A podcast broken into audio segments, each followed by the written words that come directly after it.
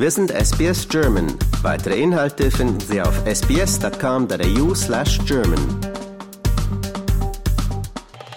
Hallo, hier ist Wolfgang Müller von SBS Radio. Ich spreche mit dem Geiger Augustin Hadelich.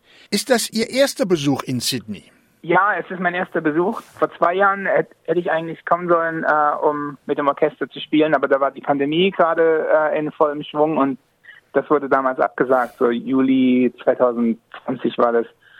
Und jetzt kommen wir es nachholen und ich freue mich sehr auf das Orchester und zusammen mit Donald Runnickles, dem Dirigenten Donald Runnickles, den ich auch schon von vielen anderen Konzerten schon kenne. Und ja, morgen gehen dann die, die, die Proben los, ja da Sie gerade von dieser Covid-Krise sprachen, da sind ja nun viele, viele Konzerte damals abgesagt worden. Wie haben Sie denn diese Zeit eigentlich ja überstanden? Ja, also es war eine komische Zeit, wenn ich wenn ich plötzlich von ja einem also ich hatte davor ein Leben, wo ich eigentlich jede Woche irgendwohin unterwegs war ähm, und äh, irgendwo auf der Bühne stand und Konzerte gab und eigentlich nie stillstand und plötzlich stand alles still und ähm, alles war abgesagt und ich war zu Hause.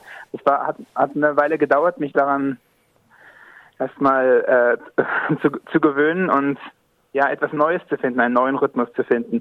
Jetzt im Nachhinein, äh, mittlerweile ist es, also ist ja dies, das Konzertleben wieder ähm, wieder eigentlich so wie vorher und viele schöne Konzerte finden statt und ich genieße das sehr jetzt, diese Rückkehr zu den Konzerten. Aber vielleicht weiß ich es jetzt auch noch mehr zu schätzen wegen dieser ja, pandemischen Pause da, die, die 2020 da stattfand. War es schwierig für Sie während dieser Zeit Ihre ihre Kunstfertigkeit aufrechtzuerhalten. Ich meine, ein Golfer, der zwei Jahre lang gespielt, ist auch in der ein bisschen rostig, wenn er wieder anfängt. Ja, also äh, ich habe natürlich nicht, ich habe nicht aufgehört, ähm, Geige zu spielen. Also das, ja, also als Geiger muss man natürlich sowieso jeden Tag immer wenigstens ein bisschen spielen, damit die Finger nicht einschlafen und es nicht vergessen, wie es, wie es geht. Aber ich wusste, dass ich mir neue Ziele setzen musste, dann ähm, nur auf von, nur immer zu warten, ob jetzt das nächste Konzert auch noch abgesagt wird. Genau, dann wäre ich so ein bisschen in einem Loch versagt, glaube ich. Und da habe ich, ich habe deswegen sehr viel aufgenommen. Also äh, zu Hause habe ich viele Aufnahmen dann selbst gemacht und dann auch in, bin ich irgendwann ins Studio gegangen und habe eine Aufnahme der äh, Sonaten und Partiten von Johann Sebastian Bach gemacht, die ähm, dann letztes Jahr ähm, erschienen ist als CD. Das waren so ja meine Projekte in dieser Zeit. Und dann im Herbst 2020 ging es dann wieder ein bisschen los. Da hatte ich ähm, eine Reihe von Konzerten in Europa, man auch vor Publikum spielen konnte, bevor es dann wieder mehr reduziert war. Aber dann gab es mm, irgendwie wieder mehr zu tun. Ähm, es waren nur diese ersten paar Monate des Lockdowns und des Stillstands, wo plötzlich gar nichts war. Ähm, da musste ich mir einfach neue Projekte finden, sagen so jetzt ich dachte, ich hätte jetzt diese ganzen Konzerte vorzubereiten, aber stattdessen mache ich jetzt Aufnahmen und lerne neue Stücke und und das war dann auch wieder motivierend. Also das ähm, man muss einfach, um motiviert zu sein zum Üben, braucht man ein Ziel, äh, auf das man zuarbeitet. Das ist äh, wahrscheinlich in allen Berufen so, ne? Aber das ist auf jeden Fall als ja als Musiker so. Als ich über Sie nachgelesen habe, da werden Sie als deutsch-italienisch-amerikanischer Musiker bezeichnet. Sagen Sie ein bisschen was zu Ihrer Familie. Also meine Eltern sind beide Deutsche und äh, sind nach Italien gezogen, bevor ich geboren wurde. Und ich bin 1984 geboren in, in Italien und bin dort auch, auf, auch eigentlich aufgewachsen. Äh, meine Muttersprache ist aber Deutsch. Also von meinen Eltern äh, habe ich das Deutsche gelernt. Und dann äh, Italienisch habe ich in der Schule gelernt. Ähm, Englisch dann etwas später. Ich habe auch viel Zeit in Deutschland verbracht als Kind, ähm, habe da aber jetzt nicht mh, hm, die ganze Zeit gewohnt, aber ich war oft in Deutschland, um Unterricht zu nehmen, um Konzerte zu geben. Ich bin also so ein bisschen zwischen beiden Ländern aufgewachsen, zwischen Deutschland und, und Italien. Kulturell habe ich mich immer mehr deutsch gefühlt, ähm, aber Heimat war Italien. Also so sah es aus. Dann habe ich äh, mit, dann bin ich aber mit 20 Jahren nach New York gezogen und habe da nochmal weiter studiert an der Juilliard School. Das ist äh, ein wichtiges Kon ähm, Konservatorium in New York und da die Stadt hat mir wahnsinnig toll gefallen und dann fing auch so ein bisschen eigentlich meine, also am Ende meines Studiums fing meine Karriere an, weil ich einen Wettbewerb gewonnen habe in den USA und dann bin ich da geblieben und Amerika ist jetzt weiterhin meine Heimat und ich wurde dann irgendwann auch amerikanischer Staatsbürger. Also jetzt, jetzt sind alle drei dieser Länder Teil meiner Identität. Ich komme aber sehr oft heutzutage nach Deutschland zu Konzerten. Äh, war zum Beispiel im August den, ich den ganzen Monat lang in Europa unterwegs. Und also ein großer Teil meiner Zeit verbringe ich deswegen auch wieder in Deutschland. Aber zu Hause ist jetzt Amerika. Und Ihr Talent, haben Sie das von Ihren Eltern gelernt oder sind Sie so in der Beziehung so, so, so ein Einzelgänger in der Familie? Also es kam schon, glaube ich, von meiner Familie her, weil ähm, wir hatten ja eine Art Tradition der Hausmusik zu Hause, wo alle ein Instrument spielten. Mein Vater spielte Cello und Klavier und mein ältester Bruder spielte auch Cello und mein der Bruder, der, der, Mitte, der mittlere Bruder spielte äh, Klavier, äh, Klavier, der älteste Cello. Und wir ähm, haben also Musik zu Hause gemacht. Und deswegen wollte ich auch Musik machen. Ich wusste nicht, was eine Geige ist, aber meine Eltern haben mir dann eine Geige zum fünften Geburtstag geschenkt und das war ja so ein bisschen der Anfang. Aber das waren keine Profimusiker, also das ähm, es ging eigentlich erstmal nur darum, so für sich selbst als Hobby Musik zu machen, aber bei mir wurde es dann ähm, sehr schnell viel ernster und ich habe immer mehr und mehr Zeit mit dem Geigespielen und der Musik verbracht und dann war irgendwann klar, dass ich das auch als Beruf machen, machen möchte, ja. Und Sie spielen eine, eine von diesen berühmten Geigen. Was für eine Geige haben Sie? Meine Geige ist von Giuseppe Guarneri del Gesù. Das ist, äh, die wurde 1744 gebaut und Guarneri del Gesù ist einer der, ja, dieser wichtigen Geigenbauer aus Cremona, aus dieser, dieser Zeit, Anfang des 18. Jahrhunderts. Und ähm, ist eine sehr außergewöhnliche Geige, die ich als Leihgabe jetzt seit ein paar Jahren äh, spiele. Und ja, ein tolles Instrument. Alle reden immer von den Geigen, aber zum Geigespielen brauchen wir auch einen Bogen. Ist es eigentlich dann egal, was für einen Bogen man hat, oder gibt es da auch Qualitätsunterschiede? Ja, also ganz wichtig, der Bogen ist, macht einen unglaublichen Unterschied. Also ähm, ist aber et etwas mehr vielleicht eine Geschmacksfrage und die Geiger sind sich oft einig, was die großen Geigen sind, aber nicht unbedingt, was die besten Bögen sind. Also habe ich das, das ist mein Eindruck. Also ich spiele einen Bogen von von ähm, Pierre Simon, einem Bogenbauer aus ähm, der Mitte des 19. Jahrhunderts und den ich den ich sehr mag und äh, macht einen großen Unterschied auf den Klang. Vielleicht nicht ganz so groß wie die Geige, aber doch ähm, einen großen Unterschied. Und es hat, macht auch einen großen Unterschied, wie sich der Bogen für den Geiger anfühlt beim Spielen, also wie er in der Hand liegt, wie wie elastisch er reagieren kann auf die Impulse, die der Geiger gibt. Und da gibt es ähm, eben auch schwerere und leichtere Bögen und so weiter. Das ist dann alles eine, auch eine Frage des, so des Geschmacks und wie der Bogen zu einem, zu der eigenen Technik passt.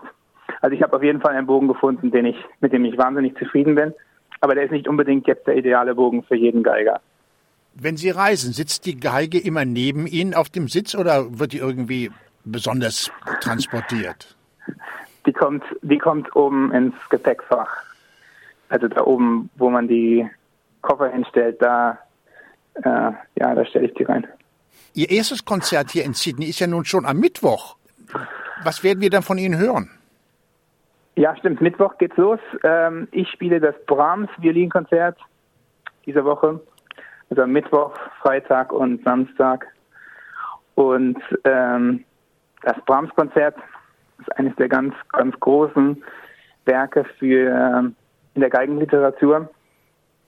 Und das mich auch schon jetzt seit vielen, vielen Jahren begleitet.